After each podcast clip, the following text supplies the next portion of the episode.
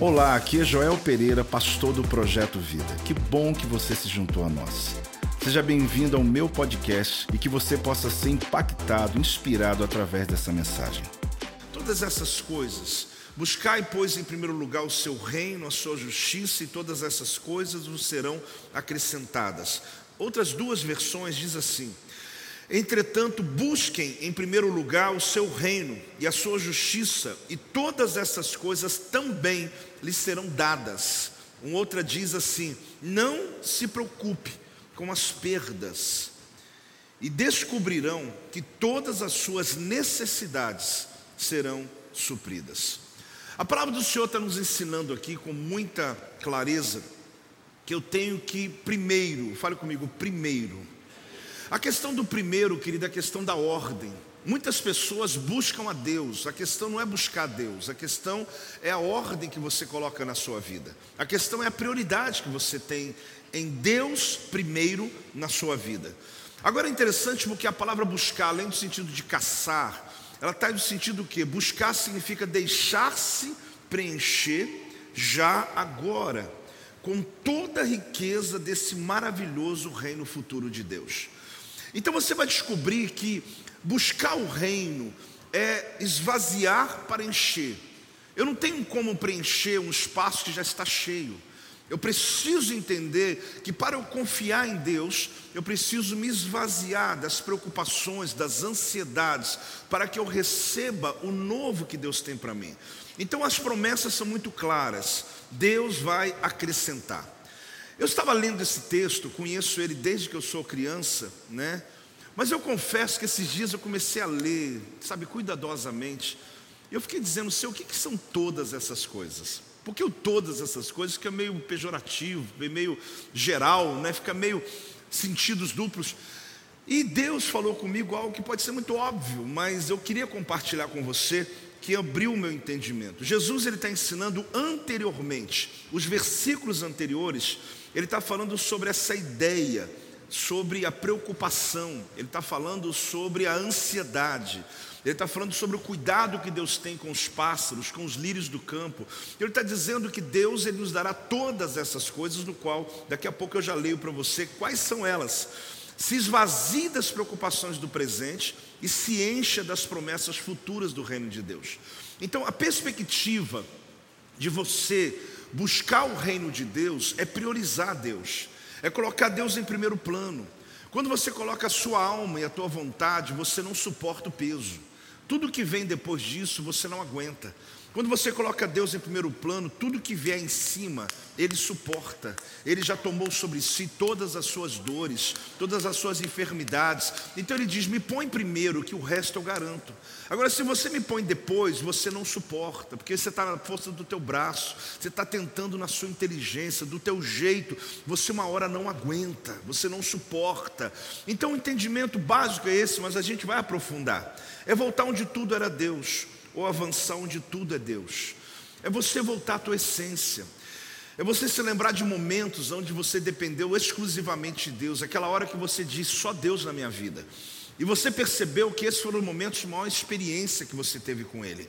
É você realmente acreditar que no final tudo é Deus que não importa o que você vive hoje, o quão confuso seja o ambiente que você está vivendo, mas saber que Deus tem projeto em todas as coisas, que no final tudo é Deus, no final Deus está no controle, Deus sabe de todas as coisas. Então, aqui, primeiro, Ele quer dizer que eu estou debaixo do governo e do cuidado dEle. Primeiro, quer dizer que eu estou debaixo do governo e do cuidado, governo e cuidado de Deus. Então eu estou colocando Deus como primeiro, então eu estou descansando, eu estou crendo que Ele está governando a minha vida. Uma das versões fala que todas as suas necessidades serão supridas, isso aqui me atrai, porque não é um Deus de partes, é um Deus de todo. É um Deus que olha a sua realidade englobada, ou seja, um todo, o corpo, a alma, o espírito. Não é um Deus que age só no teu espírito, eu sou crente, estou bem com Jesus. Não, ele age na tua saúde física, ele age na tua saúde emocional, ele tem interesse que você tenha, tenha inteligência para realizar os propósitos dele. Então, o que está aqui é o seguinte: é que aquilo que te preocupa, aquilo que deixa você ansioso, será preenchido satisfeito e respondido. Amém? Então Deus nos mostra o que? É se esvaziar para encher. Um, dois, três, vamos lá? Se esvaziar para encher. Se esvaziar de quê? Das preocupações. Se encher de quê? Das promessas. Então eu preciso me esvaziar. É o mesmo recipiente a tua alma. Não tem jeito de eu ter as preocupações junto com as promessas. Não tem jeito de eu ter ansiedade junto com a esperança eu tenho que arrancar algo para receber o novo de Deus. É o mesmo recipiente. Eu não consigo misturar os dois e vivendo a vida. Eu tenho um pouco de fé, mas estou ansioso. Ah, eu estou com Deus, mas eu estou preocupado. Não tem jeito. E eu vou te responder isso quando Jesus fala. Na verdade, a resposta nem é minha, é de Jesus. Ansiedade é querer colocar preocupação sobre algo que não existe, no mesmo lugar onde posso colocar a esperança de algo que me espera. Então eu estou querendo colocar uma coisa que não existe, que não aconteceu, que pode nunca acontecer, preenchendo um espaço que eu poderia estar cheio de esperança. Eu poderia estar cheio da bênção de Deus, cheio de expectativa de Deus. Então eu não consigo, porque é o mesmo espaço, é o mesmo lugar. O que importa é a gente entender Mateus capítulo 6, versículo 25 a 32. Eu queria que você ouvisse a minha leitura, e nessa leitura vai responder o que são todas essas coisas no qual o Senhor prometeu para nós. Quem está pronto, diga amém. Mateus capítulo 6, versículo 25 a 32 diz assim: Por isso vos digo, não andeis ansiosos pela vossa vida, quanto ao que haveis de comer ou beber, nem pelo vosso corpo, quanto ao que haveis de vestir. Não é a vida mais do que o alimento, e o corpo mais do que as vestes? Observai as aves do céu, não semeiam, não colhem, nem ajuntam celeiros, contudo, vosso Pai celeste as sustenta. Porventura não valeis vós muito mais do que as aves? Qual de vós, por ansioso que esteja, pode acrescentar um côvado ao curso da sua vida? E por que andais ansiosos quanto ao vestuário? Considerai como crescem os lírios do campo eles não trabalham, nem fiam. Eu, contudo, vos afirmo que nem Salomão, em toda a sua glória, se vestiu como qualquer deles. Ora, se Deus veste assim a erva do campo, que hoje existe, amanhã lançada no forno, quanto mais a vós outros, homens de pequena fé, portanto, não vos inquieteis, dizendo: que comeremos, que beberemos, ou com que nos vestiremos porque os gentios é que procuram todas estas coisas, pois vosso Pai Celeste sabe que necessitais de todas elas. Dá uma salva de palmas por esse texto, ele é lindo, né? É tremendo esse texto, é tremendo. Porque ao ler esse texto você percebe que existe a natureza que cuida dos animais, ou seja, eles vivem segundo a sua natureza. E a minha natureza, como filho de Deus, preciso viver segundo a natureza de Deus. Então esse texto ele me confronta a respeito de quê? Primeiro nível, não andeis ansiosos. Vamos falar juntos? Tem gente para falar, o dente está travado ainda, né? Tira a ansiedade, libera. Dá uma respirada boa, libera os braços, porque a ansiedade não te deixa falar. Não andeis ansiosos. Talvez você me ouviu falar muitas vezes, é uma perspectiva, mas eu te confesso que esse texto não muda a minha teologia, mas ele me faz te levar para um outro ambiente. Qual ambiente? Talvez você está tentando, como muita gente, bloquear as suas emoções antes de entrar no quarto de oração. Não faça isso. Você sabe que nós somos preparados para ser forte. Aguenta, você é firme, né? Fica aí, não desista. Isso é tremendo, porque nós aprendemos a romper os limites, nós aprendemos a, a manter as nossas emoções, a controlar nossos sentimentos. Mas você sabe de uma coisa? Às vezes nós confundimos os ambientes. Você não pode tentar travar, bloquear as emoções antes de entrar na presença de Deus. Você precisa entrar inteiro. Você tem que entrar com seu coração e com a sua dor. Você não precisa maquiar a sua dor diante de Deus. Quando você entrou aqui hoje, talvez você diga: Não, eu vou ficar firme, eu tenho minhas lutas lá fora, mas eu vou seguir esse culto aqui, depois eu assumo lá fora as coisas que eu tenho que fazer amanhã, depois. Não, você tem que entrar aqui inteiro, dizendo: Deus, aqui está o caco, aqui está essa pessoa. Se tem dor, fala. Se tem algo que você precisa, fala. Muitas pessoas se perdem porque nós tentamos ser poderosos sem ter dor. Como é ser poderoso sem ter uma dor? É quando a gente quer mostrar que somos fortes, estamos prontos e nós vencemos qualquer nível de dor. Mas nós não somos poderosos sem dor. Na verdade, você tem que saber que Jesus, ele foi poderoso porque ele sentiu dor. E no meio da dor, ele venceu a dor, venceu a doença, venceu o mal, mesmo na dor ele se tornou poderoso. É permitido sentir dor. Você pode repetir? É permitido. Eu sei que você vai dizer, apóstolo, mas lá em casa eu tenho que segurar tudo. Meu marido, meus filhos, eu preciso estar bem sempre. Mas cuidado, porque você pode virar uma represa. E uma hora essa represa estoura. E quando estoura, aí tem que, tem que ter ajuda bem alta. Porque talvez já seja tarde demais. Ah, mas apóstolo, eu que tenho que ficar firme. Ah, eu não quero expor as lutas da casa, eu como marido, eu como ou como filho, ou no ministério. O que é que meus discípulos vão pensar? O que as pessoas vão pensar? Eu já há muitos anos pastoreio pastores, inclusive seja bem-vindo alguns que têm frequentado aqui.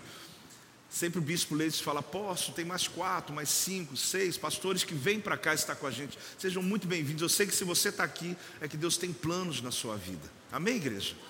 Mas há muito tempo que eu estou é, dizendo que estão nos visitando, que estão fazendo parte da igreja. Os pastores da minha equipe são vários.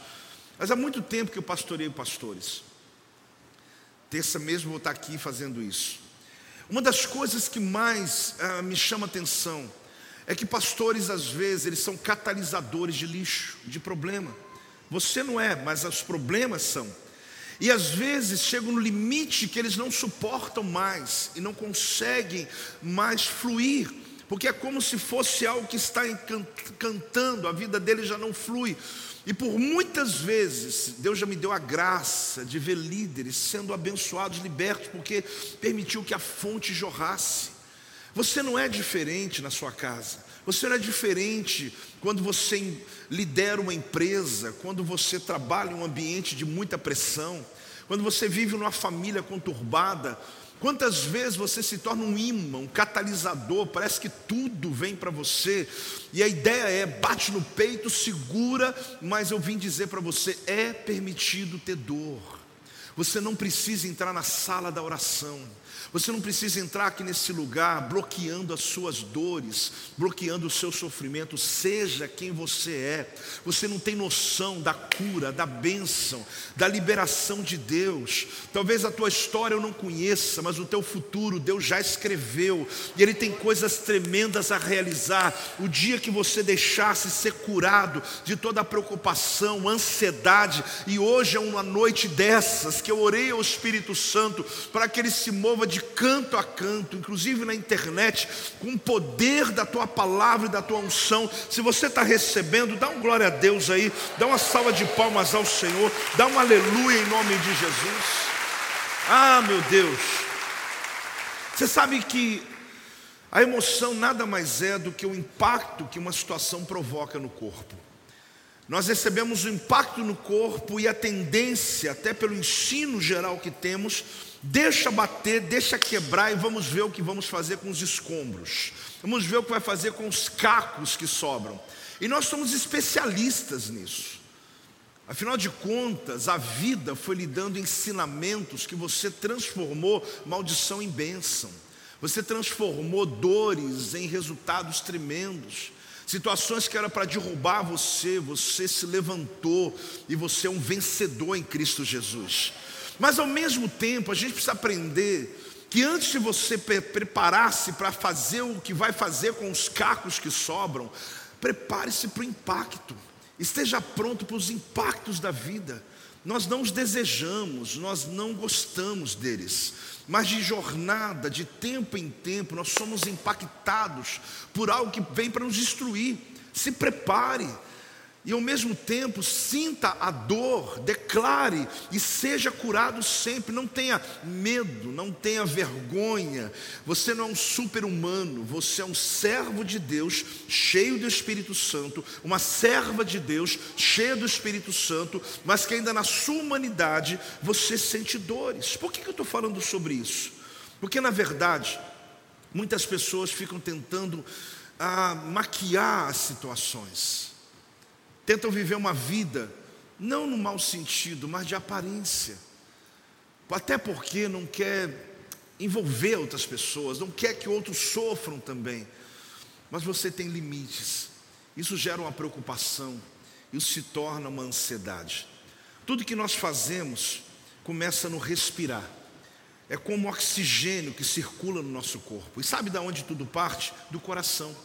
Eu li a respeito porque, curiosamente, eu fiquei pensando por que, que tudo que fazemos, tudo que falamos, é pelo ar que respiramos. E onde começa tudo? Bombado no coração.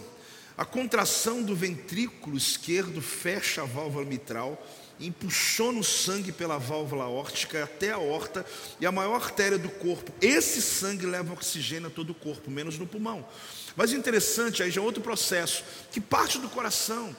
É interessante porque, na perspectiva grega, tudo é falado ao coração, ah, meu coração. Na perspectiva judaica, se você fosse um judeu, você ia falar, ai, minhas entranhas. É isso mesmo. É porque a gente é totalmente doutrinado pela visão grega. Então nós falamos coração. Ah, eu estou apaixonado. Ah, eu estou envolvido. Tudo é coração. Mas não está errado, porque é exatamente onde movimenta, onde estão as nossas emoções. Muitas enfermidades de origem somáticas que às vezes médicos nem conseguem identificar, e vou te dizer, às vezes nem um aparelho lá de exames consegue detectar, mas você está dizendo, eu estou mal, ah, eu não consigo respirar, e às vezes alguém está tentando te ajudar, por quê? Porque são enfermidades geradas por preocupações exageradas por uma ansiedade exacerbada. Essa palavra de hoje, essa palavra de maio, querido, não é só para o mês de maio, mas é Deus fazendo um estilo de vida, onde Deus está dizendo: busca primeiro o meu reino, a minha justiça, e você não vai se preocupar como os lírios do campo são sustentados pela natureza, como os pássaros que não trabalham e são sustentados, assim como o meu filho, eu abençoo e sustento a tua vida. Não ande ansioso quanto ao dia de amanhã. Agora, se a gente olha aqui, o que que mostra? Que os versículos que eu li, ele mostra que a ansiedade é parceira de Mamon. Mamon na Bíblia, conhecido por Jesus, o próprio Cristo reconhece, chamado Deus do dinheiro. Então você descobre que tem aqui uma ligação muito tênue entre as nossas ansiedades quanto ao que havemos de vestir, havemos de comer e havemos de beber. É uma tríade que visita você todo dia necessariamente não consciente, mas no subconsciente é um trabalho, porque a Bíblia fala que os gentios, eles procuram isso. Eles trabalham por causa da vestimenta, da comida e daquilo que bebem. Isso é uma maneira de falar sobre tudo aquilo que envolve as tuas necessidades. Só que Jesus vem e diz: não, não façam isso, não faça como gentios. Busque o meu reino e a justiça, enquanto eles buscam todas as coisas, eu acrescento todas as coisas. Eu vou acrescentar essas coisas na sua vida. Se você me priorizar, eu vou abençoar você. Quem está crendo nisso, diga amém.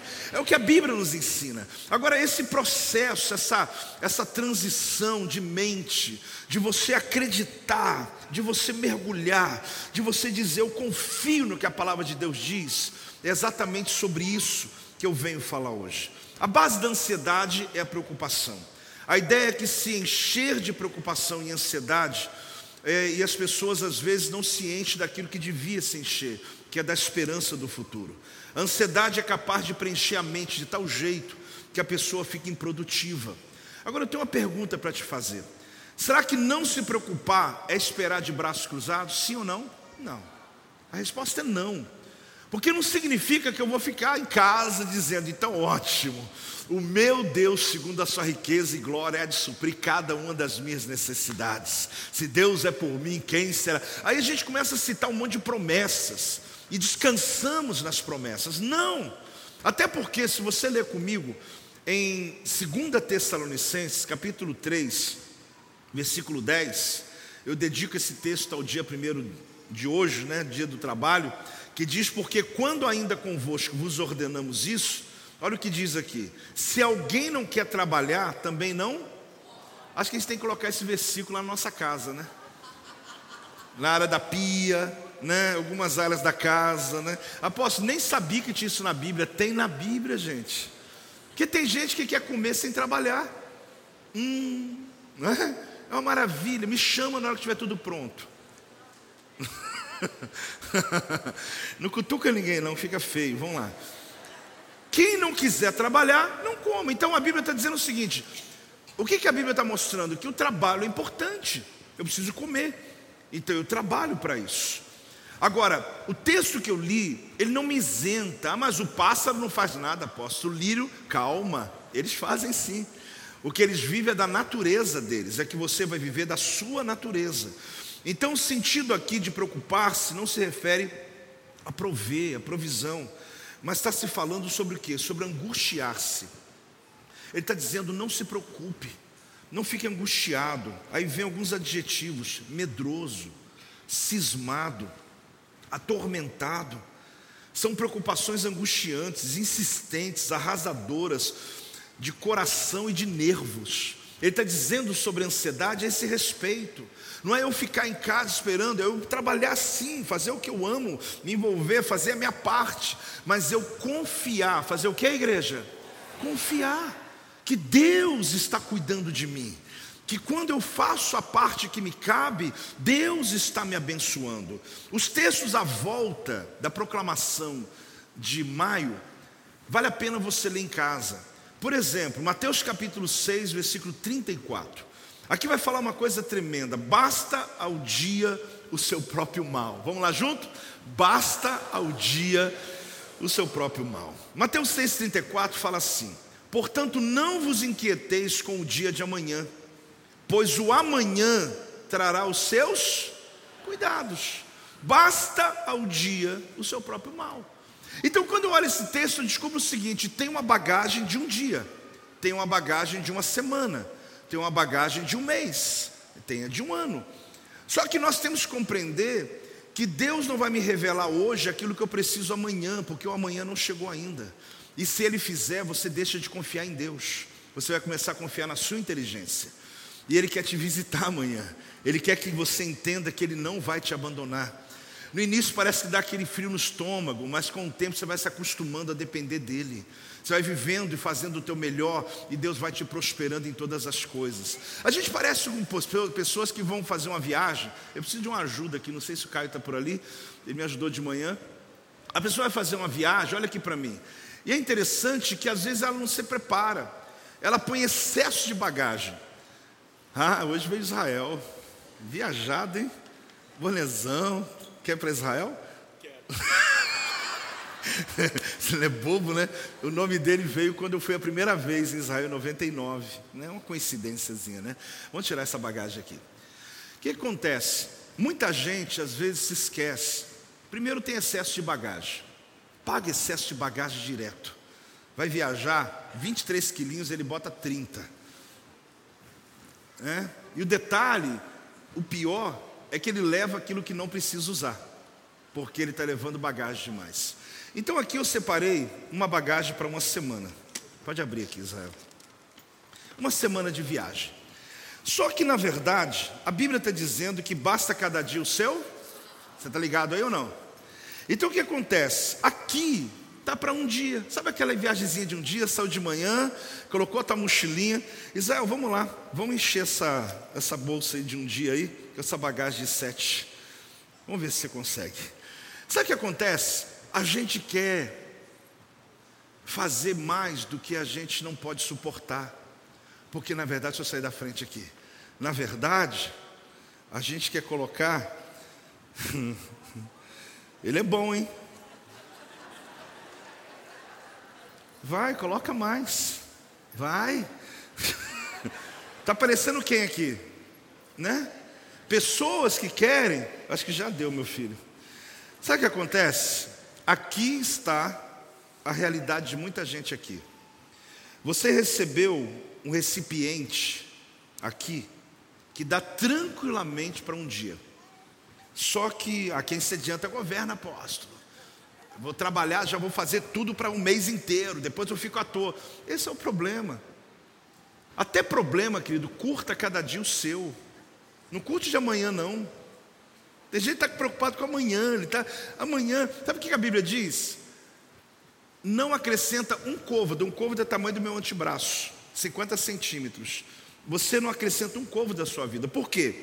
Você está tentando colocar num lugar que não cabe uma quantidade de problemas para ser resolvido para um dia. Só que você não resolve nem daquele dia e nem consegue resolver da semana. Isso aqui vai acumulando. Tem gente que está com mala pesada, está carregando mala de um mês para um dia, e você acha que você vai resolver amanhã. Não, eu resolvo, eu acordar às 5 da manhã eu vou. Sabe o que acontece? O pior, você não resolve nem de um dia e você continua com a sua vida acumulando numa ansiedade. Só que isso começa a causar doenças em você. Você começa a ficar improdutivo. Quem trabalha com criatividade, pior ainda. Você não consegue, porque você precisa escrever um texto, você tem que escrever uma aula, tem que fazer algo. Eu, eu falo por mim, porque se eu estiver muito ansioso, eu fico 10 horas, eu não escrevo uma linha. Eu não consigo, porque eu estou com a minha mente toda agitada. Então, qual que é a metáfora aqui hoje? Essa mala representa uma semana. Se eu tentar colocar toda aqui dentro, não vai caber. Agora, vamos tentar fazer uma, uma mochila para um dia. Tá bom. É, estamos tá enchendo, peraí. Vamos aliviar. Agora ficou legal. Fecha aí. Aí, querido, olha, saí de manhã. Está aqui tudo que coube, que Deus prometeu para mim que vai me abençoar. Mas, Senhor, eu quero amanhã já. Mas amanhã, meu filho, ué, você quer viver amanhã, você está hoje? Eu insisto, viva presente no presente, irmão. Você está aqui comigo ou não? Você está pensando já que tem embora para casa, esquentar o almoço? Não, né? Pelo amor de Deus, você está inteiro aqui.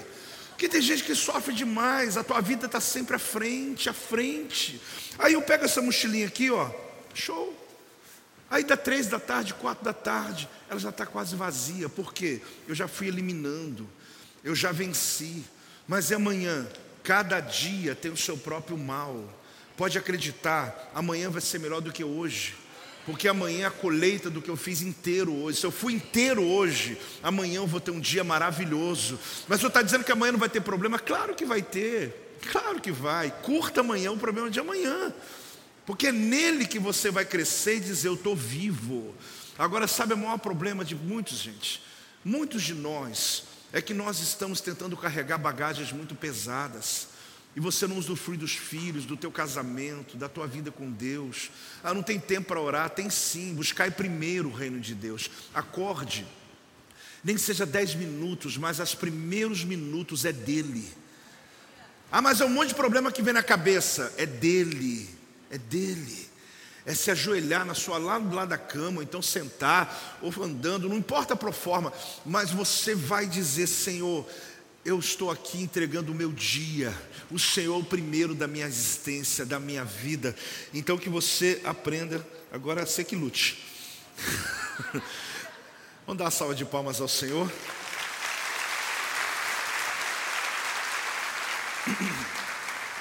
O que, que eu quis fazer isso para você? Para você se lembrar. Para você acordar amanhã, do outro, no outro, no outro no dia e dizer: o que, é diferente para mim? Apóstolo, você não sabe como é a minha vida, você não sabe a minha também. Conta a tua que eu conto a minha. A grande questão é que a gente sempre se sente exclusivo nas coisas. Até no sofrimento a gente acha que nós somos exclusivos. Quando você começa a ouvir a história de alguém honestamente, você chega a se assustar que você fala: Meu Deus, eu vi você tão bem, achei que você nunca teve problema. E a pessoa fala: Não te contei nem a metade. E que na verdade eu sou tão grato pelo que Deus fez hoje que eu nem consigo sentir a dor daquilo que eu vivi no passado. Porque não importa o que você viveu, a trajetória, mas aquilo que você conquistou hoje lhe faz olhar para trás e dizer: Meu Deus, não foi fácil, mas a minha gratidão é absurda por um Deus que me abençoou. Então hoje, pode dar uma salva de palmas ao Senhor, pode fazer isso, glória a Deus. Então o texto fala: observe e considere. O que, que o texto fala?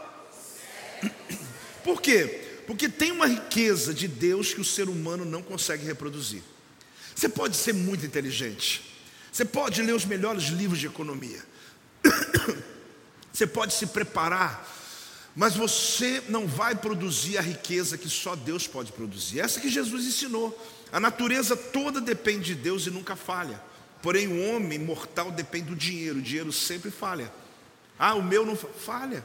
Uma hora ele falha. Porque o que te sustenta não é o teu dinheiro, querido, é a sua fidelidade a Deus. Pena que só meia dúzia falou amém. Mas eu ainda vou te levar a um campo da fé que você vai dizer amém quando eu disser essas coisas. Você vai acreditar que não depende da força do teu braço, após, eu trabalho muito, é isso? Mas você precisa aprender a trabalhar sim, mas a depender do Senhor. Observai as aves do céu. Meu Deus, a própria natureza entrega o que as aves precisam, sem que elas tenham que semear, colher nem ajuntar. Então a ansiedade acrescenta um côvado. O que é um côvado? Eu já disse, 50 centímetros. O meu antebraço, isso é um côvado. O teu antebraço. Então muda de tamanho baseado na pessoa. Então eu estou dizendo o seguinte: eu fiquei a noite toda preocupado, ansioso. O que, que eu vou fazer? Como é que eu vou pagar? O que, que eu vou decidir? Quem que eu mando embora? O que, que eu não faço? Eu acordo de manhã. Jesus falou: Olha, nem meio passo você ganhou. Você perdeu noite de sono e você não agregou nada. É inútil, inútil. Pelo contrário, aumentou a ansiedade, aumentou a preocupação, tirou a sua criatividade, a sua dependência de Deus e um dia em cima de outro, um dia em cima de outro. Chega uma hora que a tua vida está um inferno, está uma angústia em pessoa, que todo o ambiente que você entra, seu cérebro, todo, tudo que você faz, ele está contido em apenas um propósito: resolver determinado problema. Não vive mais. Os pássaros, eles não ficam esperando o alimento chegar. Na verdade, eles vão até o lugar, procuram dedicadamente aquilo que precisa. A Bíblia fala outra coisa: considerai como crescem os lírios do campo. Deus alimenta os pássaros e veste os lírios e fará o mesmo pela gente. É a nossa pequena fé que impede que Deus faça o projeto inteiro que Ele quer fazer. Talvez você fale assim, mas eu já sou abençoado, mas não tanto que Deus gostaria. Porque a nossa pequena fé nos rouba a dependência para que Deus nos dê com plenitude aquilo que Ele planejou para nós. Jesus é que falou esse texto, não foi nenhum dos apóstolos, já seria tremendo se fosse eles, mas o próprio Cristo. Ele disse: Olha, observe, considere os lírios do campo. Nem Salomão, em todo o seu dinheiro e glória, conseguiu vestir uma roupa como os lírios têm. Nem o maior design da moda que tiver hoje não consegue desenhar com detalhes o que uma, um lírio tem. Ele está dizendo, eles não trabalham para isso, o único trabalho que eles têm é sugar o orvalho para sobreviver. Eles fazem algo porque é a natureza deles. Ele está dizendo a mesma coisa: você é filho de Deus, você só precisa sugar do que eu lhe dou, você só precisa receber do que eu lhe dou, porque no meio do teu trabalho eu vou te prosperar, eu vou te abençoar. Faça a tua parte, mas me ponha por baixo, em primeiro lugar, porque tudo que vier em cima você vai suportar, você vai vencer em nome de Jesus. Ansiedade sai em nome de Jesus. Preocupação, apóstolo, mas é só expulsar em nome de Jesus? Sim, mas você precisa decidir. Não é só um ato de exorcismo, que vê um pastor e põe a mão na tua cabeça e diz: sai agora em nome de Jesus toda preocupação. Seria maravilhoso. Eu faria um culto só para isso aqui. Mas se você não decidir se você não encheu o teu coração da palavra, aproveite esse mês. Aproveite esse mês. Onde nós entramos debaixo de uma palavra, de um decreto tão extraordinário. O texto diz: livre-se da inquietação. Que inquietação é essa? Que comeremos, que beberemos, que vestiremos. Vamos juntos? Que comeremos, que beberemos, que vestiremos. Como que esse negócio visita a gente todo dia? Quando você deixa de se preocupar se vou ter o que comer, se vou ter o que beber, se vou ter o que vestir, você já avançou um nível muito legal. Mas como isso é possível? Sim, claro, tem gente aqui que já não preocupa com isso há muito tempo. Não está preocupado amanhã, vou, será que eu vou ter, onde que eu vou almoçar, o que, que eu vou fazer? Vai preocupar com cardápio, mas não se eu vou ter a comida. Recebe em nome de Jesus, irmão, amém? Porque muitas pessoas, às vezes ele abre a geladeira e ele fala, eu não sei se eu vou comer amanhã. O teu caso não é esse, em nome de Jesus. Se você tiver alguma necessidade, nos procure, porque nós temos projetos para que você tenha comida na sua casa. Mas eu creio que na maioria que o problema não é esse. Mas o que eu quero dizer é que se a Bíblia está falando sobre essa tríade, comer, beber e vestir, será que a vida é só isso? Não. Mas Jesus ele quis mostrar para nós como uma metáfora, uma ilustração, uma parábola, para que você compreenda que você não pode viver ansiosamente, trabalhando pela sobrevivência, porque a ansiedade encurta a vida. Repete. Encurta a vida. Encurta por quê? Porque ele traz doenças terríveis. Os pássaros, os lírios, respondem à natureza deles. A natureza de filho que sou eu e você, trabalha o que? Segundo a natureza de Deus. Então, se eu tenho a natureza de Deus, eu vou depender dele. Agora, a minha pergunta que eu fiz escrevendo essa semana para vocês sobre o texto dizia o seguinte: o que os pássaros fazem na tempestade? O que, que eles fazem? Se escondem, até que a tempestade acabe. Eu fico em casa às vezes, eu gosto muito dos pássaros, vendo eles voarem e tal, começa a aparecer chuva, eles somem. Você não sabe para onde, é um mistério. Onde eles vão? Se escondem. A chuva acaba, eles aparecem do nada, né, de algum lugar. A verdade é que o texto está dizendo para mim que quando a tempestade vem, você tem que se abrigar debaixo das promessas de Jesus. A tua ansiedade provoca atividade na tua mente, provoca ativismo, mas não provoca realização. Ela tira o teu poder, como eu falei, de criação, ela tira o teu poder de romper, de prosperar, até de ganhar dinheiro porque você fica ansioso e se esconda atrás da promessa, debaixo da bênção. Esconda, como diz o Salmo 91, debaixo do esconderijo do Altíssimo. Traga memória, profecias que o Senhor colocou na tua mente um dia e confia nele de todo o teu coração. Então, o que a gente faz quando vamos enfrentar um amanhã e a gente quer que Deus já nos dê e antecipe a resposta do amanhã? É exatamente você confiar confiar completamente nele. O regozijo vem junto com o momento da dor. Interessante, né? O regozijo, ele vem junto com a dor. Você percebeu que algumas coisas só faz sentido depois que você perdeu? Tem coisas que você não dá muito valor, mas alguém daria todo o valor do mundo. Claro, alguém que perdeu um filho, poder abraçá-lo hoje seria a coisa mais importante para a vida dessa pessoa. E você tem o seu e às vezes passa dias sem dar um abraço nele.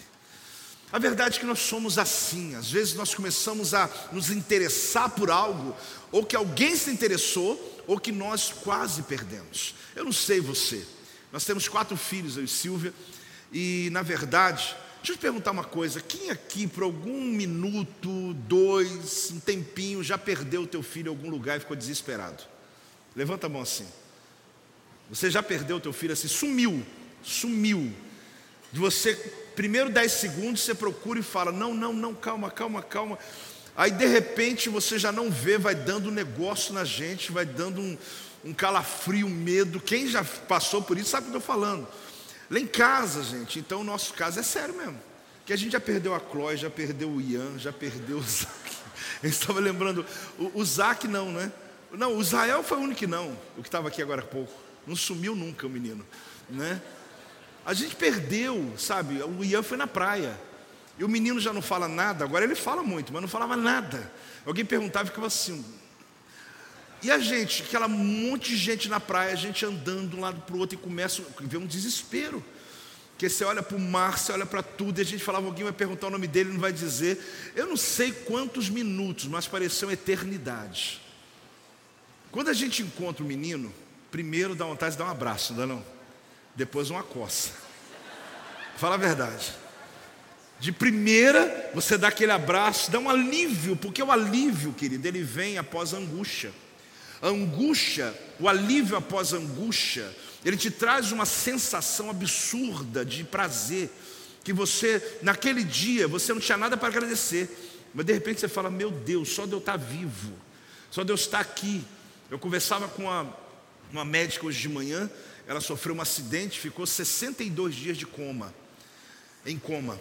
62, 9, 69. Hospitalizada, mas ela ficou um tempo em coma hospitalizada. E ela falou que quando ela foi voltando, que ela ficava firme para viver é pelo bebê. Tinha um neném que está agora maior, foi em 2019 o acontecimento, e ela dizendo que me trazia força era meu filho. Eu queria viver para poder criá-lo. E os médicos dizendo, ela é médica, e os médicos dizendo, não tem jeito, ela não volta, não tem jeito, e se voltar com sequela, ela estava hoje no culto de manhã, estava bem, com o marido, com o filho no colo, e dizendo, meu Deus, aí eu falei assim para ela, eu falei, me diz uma coisa, o que é acordar de manhã? Porque uma pessoa dessa tem mais gratidão do que muita gente que nós aqui. Não é porque ela é melhor do que você e eu, mas é porque ela já viveu algo que nós não temos a noção do que acordar e dizer: Eu estou vivo, eu estou viva. Você sabe que a angústia, querido, ela vem às vezes para nos fazer entender o que é alívio o que na verdade representa o livramento de Deus. Deus não quer que você sofra, mas algumas experiências nos ensinam a viver melhor, a sentir o paladar da comida com mais alegria, a ser mais grato por alguma coisa, um favor que alguém nos faz. Quem está aí está entendendo, diga amém em nome de Jesus. Mas por que esse assunto é tão importante? Porque às vezes nós fazemos escolhas, fazemos. Ah, querido. E algumas escolhas que nós fazemos nos leva a um abismo. E aí entra um grande problema de autorresponsabilidade. Eu vou te dar um conselho, eu espero que você aceite. Pare de fazer seu momento doloroso como algo divino, quando se trata de uma escolha. Porque Deus está contigo para te livrar, mas não tem nada de divino. Você não perguntou a Deus antes de entrar nisso, você não consultou, e quando consultou, você resolveu não obedecer e você simplesmente fez o que você quis. Apóstolo, estou nervoso agora já, calma. Mas Deus está contigo, mesmo assim, para te abençoar. Mas não torne isso divino. É o diabo, é o mundo contra mim, é todo mundo que não quer que eu seja feliz. Não, às vezes pessoas querem você feliz, só que você fez escolhas infelizes na vida. Assuma a responsabilidade, assuma. Isso faz bem, sabe para quê? Para que você vença para que você possa dar uma virada na tua vida, para que você não fique num looping. Muitas pessoas estão andando e girando a vida e não muda nada, nada, nada, por anos. E tem até uma sensação de que fez algo. Não, mas eu tentei, apóstolo, eu me esforço, eu até busquei a Deus, estou até vindo agora no projeto Vida, não basta. Você tem que assumir a tua responsabilidade. Aí entra o segundo ponto.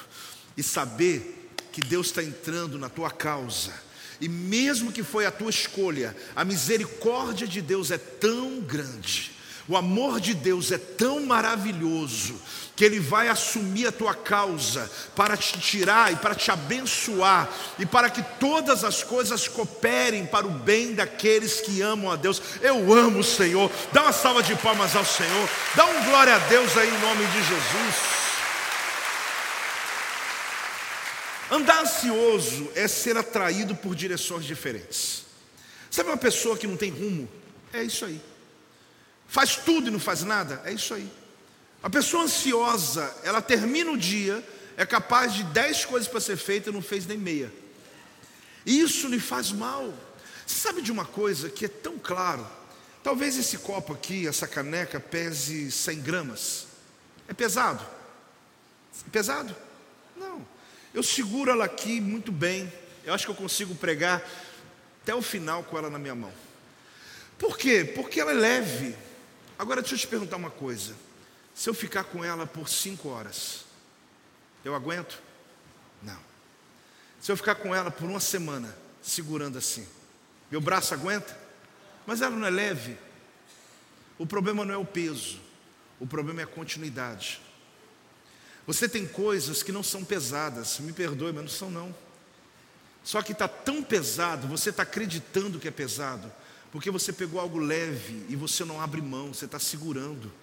Você está segurando, não, isso aqui é comigo, não, deixa que eu. É leve, eu estou segurando. Querido, é leve para uma hora, é leve para um momento, mas ficar um mês, um ano, aquilo já não aguenta mais, porque é leve, mas ficou muito pesado. Você precisa aprender que coisas pequenas estão fazendo você tão grande cair. E a gente perde tanta dimensão disso que a gente vai apresentar. Não, apóstolo, você não está entendendo. É um monstro. Autosito, isso é um termo usado na psicologia. É um monstro que eu estou criando. Sabe, é, eu só não sabe o que, que é. Aí quando você vai ver, é pequenininho. Só que você está com tanto tempo sustentando uma coisa que não é tua mais. Aquela pessoa precisa ter experiência dela, libera ela. Você está tentando segurá-lo na tua mão, mas é leve, está pesado, porque você está tentando do teu jeito ao invés do jeito de Deus, ele falou: buscar em primeiro lugar o meu reino, a minha justiça, e todas as outras coisas vão ser acrescentadas na tua vida. Nós queremos segurar a história de muita gente no nosso braço, é de um, é de outro, é de outro, é de outro, é leve, só que isso está lhe fazendo mal, porque o leve está ficando pesado, e quando eu tenho uma coisa muito pesada, um peso muito pesado, eu consegui levantar, eu solto ele, porque eu não vou suportar. Então Deus está dizendo: me coloque em primeiro plano eu vou ser a base e coloque todo o peso em cima de mim.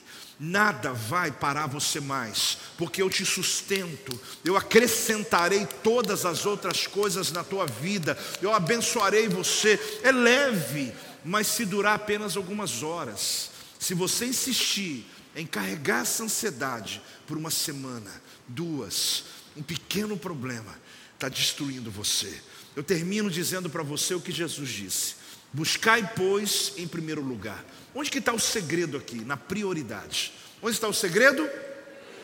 Porque buscar o reino, eu diria que todo mundo aqui busca. Apóstolo, eu sou crente, eu estou frequentando a igreja, eu sou visitante, eu amo Deus também, Deus é bom, eu não tenho dúvida disso. A questão não tem a ver em ter Deus, é ter Deus primeiro. Essa é a pergunta de hoje é o quanto você realmente está disposto a priorizar Deus na sua vida. Não só acordar numa devocional logo cedo, não só receber meu salário e entregar a décima parte em primeiro plano, não só pegar o meu filho, como hoje aqui vários bebês foram apresentados, eu apresentar o meu filho na presença de Deus, não só quando eu compro um carro, pedir um pastor para orar e abençoar, estou falando de Deus primeiro em você. Tudo que você pensa passa pela peneira de Deus, tudo que você vai decidir, você vai saber o que a Bíblia diz. É isso que a Bíblia está mostrando aqui. Isso não é viver mal, pelo contrário, é viver numa dependência tão gostosa de Deus, que Deus está dizendo: meu filho, vá dormir, porque eu estou cuidando das suas coisas, vá descansar. Você trabalhou, então deixa que agora eu vou trabalhar por você. Você fez o que você sabia, agora deixa eu fazer o que eu sei, porque eu estou preparando o melhor dessa terra para você. Eu não sei quem recebe essa palavra, eu não sei o quanto você deseja, mas se ponha de pé nesse momento. Se você hoje quer fazer um pacto com o Senhor, de dependência, se você hoje quer dizer, Deus, me atinja com essa palavra, me atinja com essa verdade, eu quero orar por você, porque a ansiedade, querido, ela rouba de você o prazer da vida. Deixa eu dizer uma coisa, você vai lembrar do texto. Porque os gentios é que procuram estas coisas. Olha o que Jesus disse. Ele está dizendo: não viva como gentios. Os gentios eram os ímpios. Os gentios eram os que não tinham Deus. Era o povo de outros povos que adorava outros deuses. Ele está dizendo: os gentios eles buscam a roupa, a comida, a bebida, eles ficam trabalhando para isso, eles vivem em função disso. Eles são infelizes, porque a vida deles é só isso. Aí ele está dizendo, mas vocês não. Enquanto eles procuram todas essas coisas, vocês procuram o meu reino, que eu acrescento todas as coisas. Olha que coisa linda. Não é que você não quer ter sua vestimenta, não é que você não quer ter sua casa, mas é que você não vai viver em função dessas coisas. Essas coisas são passageiras, querido, pode acreditar. Tudo isso passa. A Bíblia diz que a ferrugem, a traça, vai corroer tudo isso, mas a tua vida em Deus, ah, querido, se tem uma coisa que você pode ter, o que nós chamamos de ansiedade, é quanto à tua vida eterna, é saber que a tua vida pertence a Jesus. Isso é que importa. Ah, mas eu não posso ter uma boa casa? Claro, eu não posso comer uma boa comida? Deve. Mas não, vai chegar a hora que você não vai preocupar com isso mais. Quem toma posse, diga amém. Você não vai se preocupar por quê? Você vai preocupar se eu estou agradando a Deus. Eu estou agradando a Deus porque eu sei que se eu estiver agradando a Deus, tudo que eu preciso na minha casa, nos meus filhos, não importa o tamanho do desafio, Deus há de suprir cada uma das minhas necessidades. Ah, que coisa tremenda! Como eu amo a palavra do Senhor, querido. Vamos cantar o Senhor. Eu quero te desafiar mesmo, adorar a Deus, dizer: Senhor, eu quero essa expectativa, eu quero essa esperança, eu quero encher esse vazio, ou esse lugar que é preenchido pela ansiedade e preocupação, pela Sua palavra, porque eu vou buscar, em primeiro lugar, o Teu reino e a Tua justiça, e eu vou confiar que todas estas coisas serão acrescentadas em nome de Jesus. Este é o meu podcast. Você pode acompanhar meus conteúdos diários no Telegram e as mensagens completas no meu canal do YouTube. Não se esqueça de me seguir no Instagram. Compartilhe essa mensagem com outras pessoas e lembre-se: quem se adianta, governa.